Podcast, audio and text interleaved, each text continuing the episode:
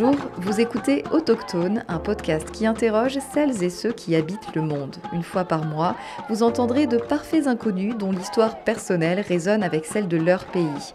Je m'appelle Maude Calves, je suis journaliste reporter et j'ai eu la chance pendant un long voyage en Amérique latine de rencontrer tous ces gens autochtones. C'est l'occasion d'entendre des témoignages rares qui questionnent notre rapport au monde.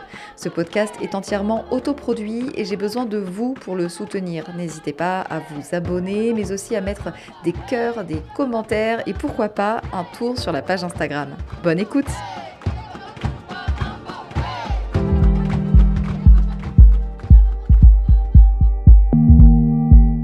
Mois-ci, on part à la rencontre de Luz Mila, une femme indigène de la communauté Wampis dans le nord du Pérou. Elle assiste à la fin de ses traditions au profit de l'église évangélique. J'ai 66 ans, je m'appelle Luz Mila, je viens de la communauté Wabal, native de Rio Santiago, et je suis une femme Wampis péruvienne de la jungle amazonienne.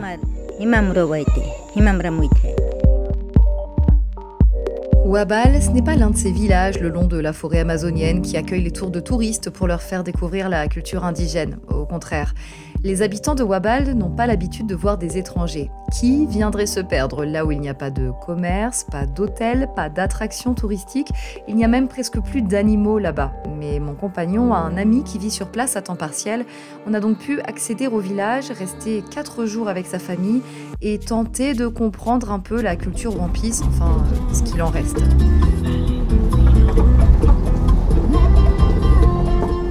Rejoindre Wabal, comptez 15 heures de bus, 7 heures de piste en 4x4, bachata ou disco à fond, puis 3 heures de bateau pendant lesquelles on flotte sur le fleuve Santiago et Marañón, un long et large fleuve marron assez turbulent duquel dépassent de nombreux arbres morts, vestiges de la tempête d'il y a peu. Sur la rive, on peut apercevoir plusieurs villages et des orpailleurs aussi.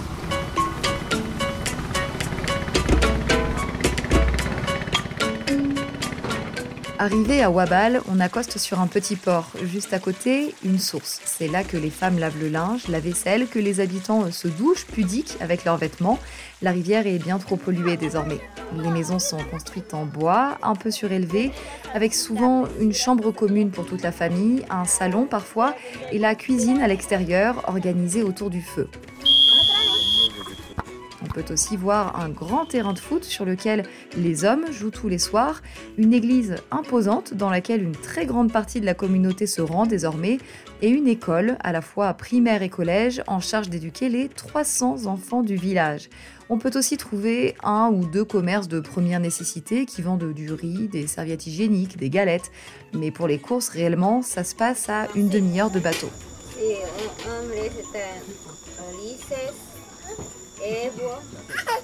Sur place, on est reçu par notre amie Régie avec sa compagne Luce, leur fille et leur fils, tous sourires, joyeux et curieux.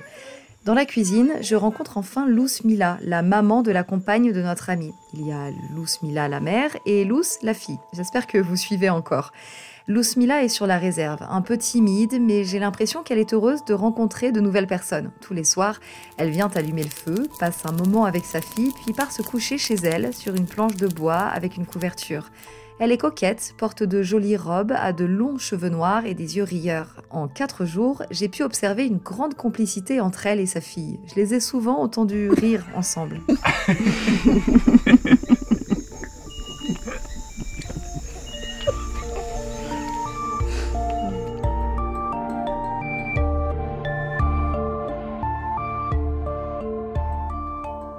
C'est de sa vie dont je voulais vous parler. Mila a 66 ans et vécu presque l'intégralité de ses années ici à Wabal. Elle a connu l'avant et le maintenant. Avant, la vie de Mila a commencé aux côtés de sa sœur jumelle. Mais pas de chance, sa mère n'en garde qu'une seule et c'est elle qui se retrouve donnée à une connaissance de la famille. Elle grandit avec cette dame et ses nombreux faux frères, bien plus âgée qu'elle. Vous allez l'entendre, la vie de Mila n'a pas vraiment été facile. Pourtant, l'épisode qu'elle qualifie comme le pire de sa vie survient quand elle a 10 ans.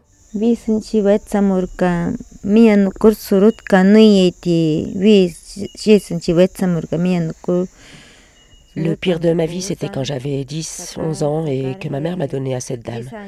Elle avait des fils bien plus grands et un jour, on est allé au jardin pour faire du masato, une bière faite avec du manioc et de la salive. J'avais un grand chien, on est allé au jardin avec lui et on a commencé à travailler. Sauf que le chien a mangé le perroquet du voisin. Donc le voisin est venu réclamer aux enfants de réparer les dégâts. Moi, je n'étais pas là à ce moment-là. Et quand je suis arrivée, l'un des fils a commencé à me menacer, à me dire qu'il allait me tuer et que c'était de ma faute. Il a pris un fusil de chasse et a tué mon chien devant moi.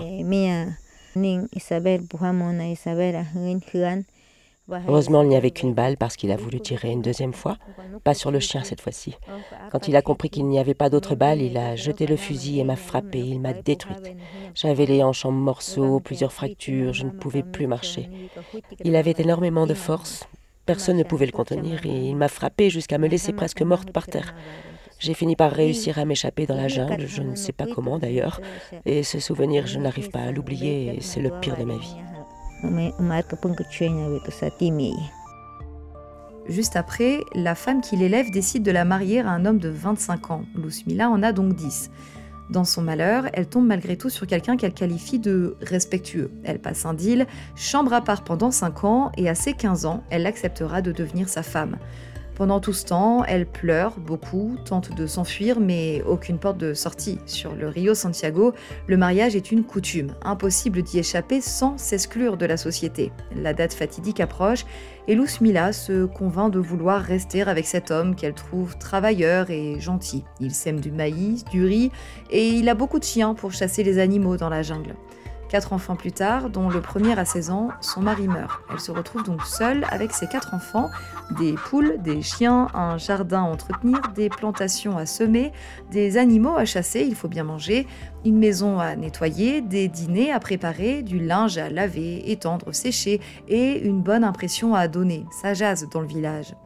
Quelques années plus tard, elle rencontre Maximo avec qui elle a six enfants. Mais petit à petit, le couple constate que le monde autour d'eux est en train de changer et pas pour le mieux.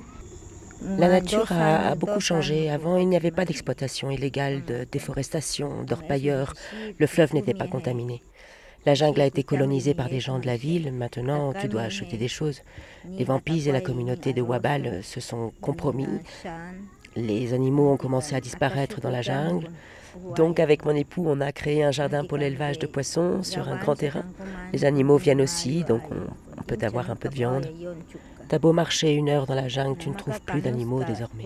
Même la nuit alors, qu'avant la jungle c'était un supermarché. C'était difficile de nourrir les enfants. Avec les colonisateurs, la vie a commencé à coûter cher, donc vendre des poissons c'était un bon moyen d'avoir de l'argent et de pouvoir faire en sorte que mes enfants puissent étudier jusqu'au lycée. Avant, quand il n'y avait pas de téléphone ni d'accès à Internet, Wabal était une communauté bien différente. Les habitants communiquaient avec une sorte de trompette, chacun vivait sur un grand bout de terrain, les femmes et les hommes portaient des vêtements traditionnels et se saluaient d'une façon particulière. Pour travailler, les villageois comptaient sur Minga, c'est le nom d'une aide générale. Autrement dit, quand quelqu'un a besoin de main-d'œuvre pour un chantier, comme enlever toute la végétation d'une parcelle pour créer un jardin, le village entier venait l'aider. Aujourd'hui, c'est du chacun pour soi.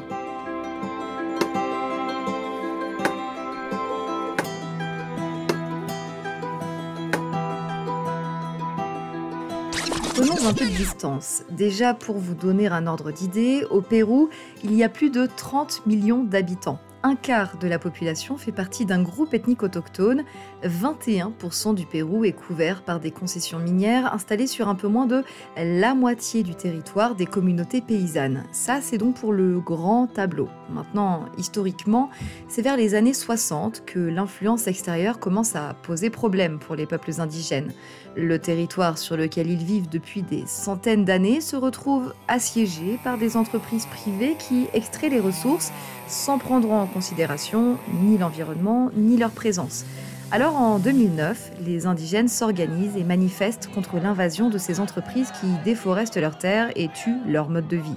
Le peuple Wampis et Awarun bloquent un axe routier, une action appelée plus tard le massacre de Bagua, puisque dans les affrontements, au moins 34 personnes seraient mortes, indigènes et policiers.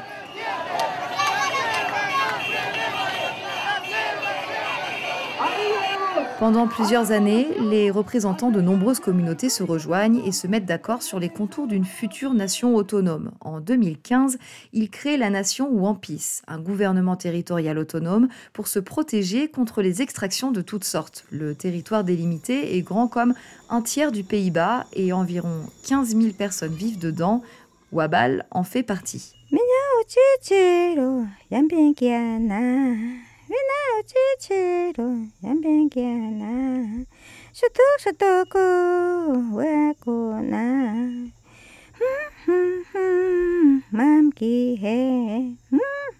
Ce que vous venez d'entendre, c'est précieux. On appelle ça un anen, un chant ancestral de la communauté Wampis. Avant beaucoup d'actions, les femmes les chantaient, une façon de demander à la nature la permission de semer ou de déclarer sa flamme à son futur mari. Elles se les transmettaient de femme en femme, se réunissaient et les chantaient ensemble. Toute action avait son anen. Aujourd'hui, ils sont en voie de disparition, mais Luz Mila accepte quand même d'en chanter quelques-uns. Et à ce moment-là, je comprends que c'est un privilège immense. Je vois sa fille hyper émue et surexcitée à l'idée de l'entendre de nouveau chanter. Ça fait 20 ans qu'elle est dans le silence. C'est comme ça que l'Église évangélique écrase les traditions wampis. Chanter les anènes est un péché et Luz Mila, devenue chrétienne évangélique comme la grande majorité du village désormais, craint la foudre de Dieu. L'église met l'enceinte très forte pour que tous les habitants qui ne sont pas à la messe puissent y participer. Et désormais, dans le village, il y a les croyants et ceux qui ne le sont pas. Pourtant, avant, on vénérait plusieurs dieux en lien directement avec la nature. Il y avait des rituels. Les vieux du village avaient leur mot à dire. Aujourd'hui, c'est l'église qui règne sur l'ensemble. Malgré tout, l'occasion est trop belle et Lusmila replonge dans ses souvenirs.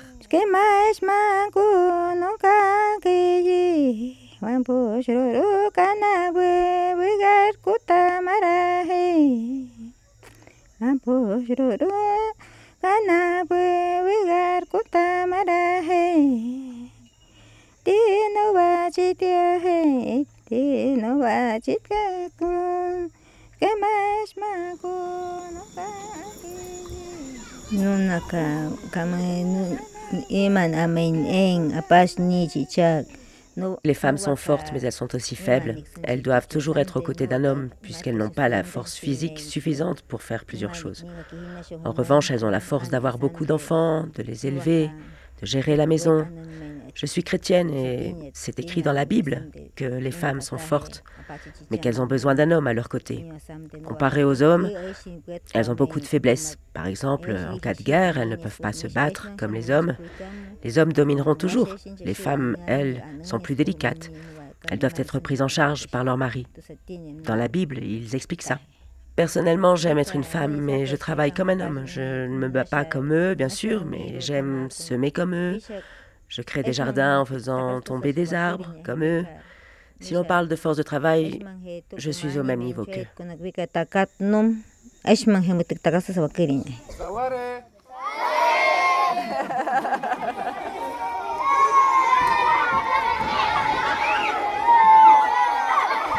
Donc là, on est dans l'école. C'est un grand terrain avec 1, 2, 3, 4, 5, 6, 7, avec 7 bâtiments. Les murs sont en bois, le toit c'est de la tôle. Et euh, aujourd'hui c'est le jour des professeurs, c'est-à-dire que les enfants vont pas étudier euh, comme d'habitude, ils vont passer leur journée à jouer à des jeux, à regarder des films. Voilà, c'est journée détente aujourd'hui. Alors ici, d'un côté, on a les garçons qui jouent au foot, de l'autre, on a les filles qui jouent au volleyball, et puis en face, il y a l'école des, tout petits. Euh, on a été voir tout à l'heure, ils regardent un dessin animé qui s'appelle Pachamama.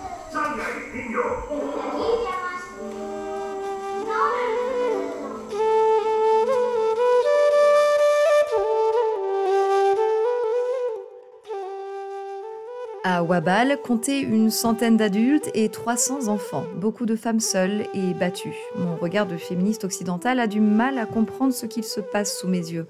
Je vois des femmes en retrait, aux ordres de leur mari, craintives et soumises, des amis de notre ami s'étonnent même que son compagnon ne la batte pas. L'argent ramène l'alcool, la dépendance, la violence.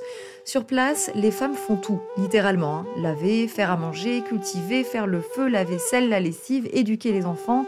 Il n'est pas rare qu'un mari, lassé de cette vie, parte se remarier de l'autre côté de la rive et recommencer une autre vie ailleurs, laissant derrière lui de nombreux enfants et une femme seule. Quatre jours, c'est bien sûr trop peu pour comprendre les mécanismes à l'œuvre et je ne peux clairement pas comparer le modèle européen à celui-là. Mais notre ami et sa compagne, issus de Wabal, utilisent aussi les mots de violence et soumission pour décrire le rapport homme-femme ici.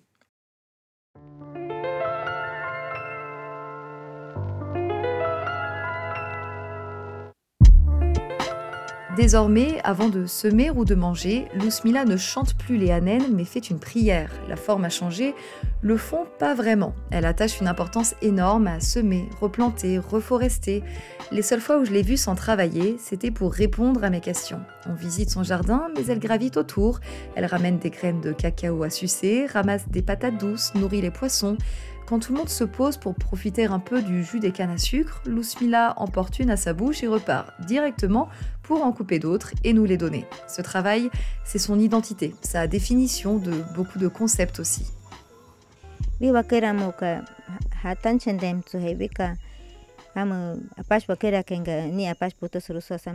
Mes rêves, c'est de continuer à semer.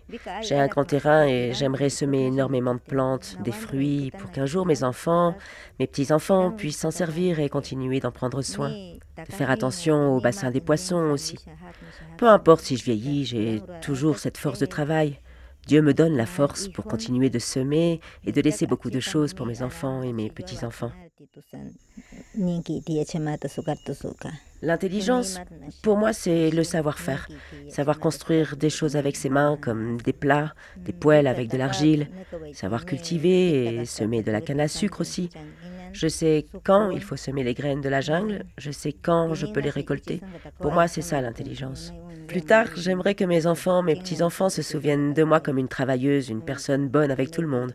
J'aimerais qu'on se rappelle que j'ai semé, reforesté, que j'ai travaillé pour mes enfants et que je ne me consacrais pas à de mauvaises choses.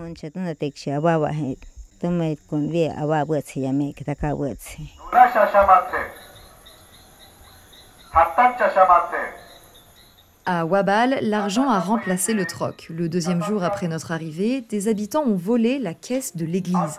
Après une réunion de crise, le maire a passé les jours suivants à exprimer sa colère sur les haut-parleurs du village, de jour comme de nuit.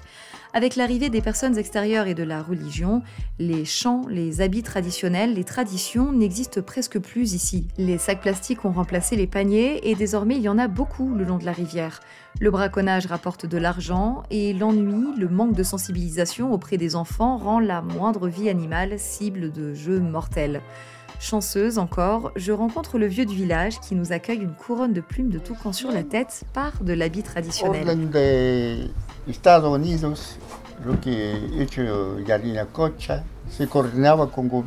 Beaucoup de choses se sont perdues, la médecine ancestrale notamment, mais elle semble résister encore un peu à l'envahisseur. Les habitants se soignent encore à l'aide de plantes récoltées dans la jungle, parfois hallucinogènes comme l'ayahuasca, un psychédélique très puissant, préparé avec une liane et des feuilles. Alors quand je demande à Mila quel super pouvoir elle aimerait avoir, elle me répond qu'elle en a déjà eu. Mon pouvoir, c'est d'avoir eu une vision quand j'étais malade, une maladie importante que j'ai réussi à vaincre grâce aux plantes. J'ai pu avoir une vision en me soignant. J'ai rêvé de la vie que j'ai aujourd'hui et ça m'a donné la force de la réaliser, de voir mes fils et mes filles grandir, d'accueillir des étrangers chez moi. Je suis contente d'avoir pris ces plantes qui m'ont permis de voir tout ça. Quand je me soignais grâce à elles, il y avait toujours Arutam, un bon esprit très puissant. Il s'est présenté et il m'a dit que j'étais une femme avec beaucoup de pouvoir et que j'allais vivre vieille et que je traverserais beaucoup de doutes et que jamais je n'arrêterais de me battre, de travailler. Grâce aux plantes, cet esprit m'a conseillé. Je rêvais, je parlais avec cet esprit, puis j'ai ouvert les yeux et j'ai vu une grande pierre en lévitation en face de moi, qui bougeait. Et ce même esprit m'a dit que cette pierre, c'était moi, c'était la force que j'avais. Et jusqu'à aujourd'hui, je ne me suis jamais arrêtée de travailler.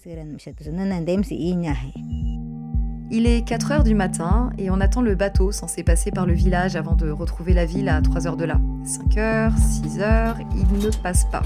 On s'entasse donc sur un péké-péké, une pirogue à moteur. À ce moment-là, le maire parle encore sur les haut-parleurs du village. Je remercie chaleureusement la famille qui nous a accueillis, spécialement Luz Mila. Je ne connaîtrai jamais ton pays, ta terre, mais toi tu connais la mienne, ma maison, et je te remercie pour ça. Mais avant de partir, cette fois-ci, c'est elle qui pose la question. Si je rencontre un étranger, je lui demanderai qu'est-ce qu'il fait pour sa vie.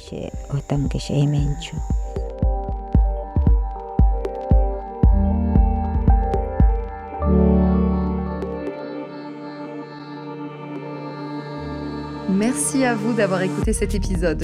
Mila a accepté de partager énormément de son histoire pour Autochtone et je ne la remercierai jamais assez pour ça. Merci à sa fille, sa petite fille, notre amie pour leur accueil mémorable et tous les échanges que l'on a pu avoir. Laurence Verscoris, une Française rencontrée dans un hôtel du sud du Pérou, a prêté sa voix pour interpréter Mila. Merci à elle. Autochtone revient le mois prochain. En attendant, n'hésitez pas à répondre en commentaire à la question de Mila. Et vous, alors, que faites-vous pour votre vie? N'hésitez pas à aller faire un tour sur la page Instagram du podcast pour les coulisses du tournage, Autochtone le podcast.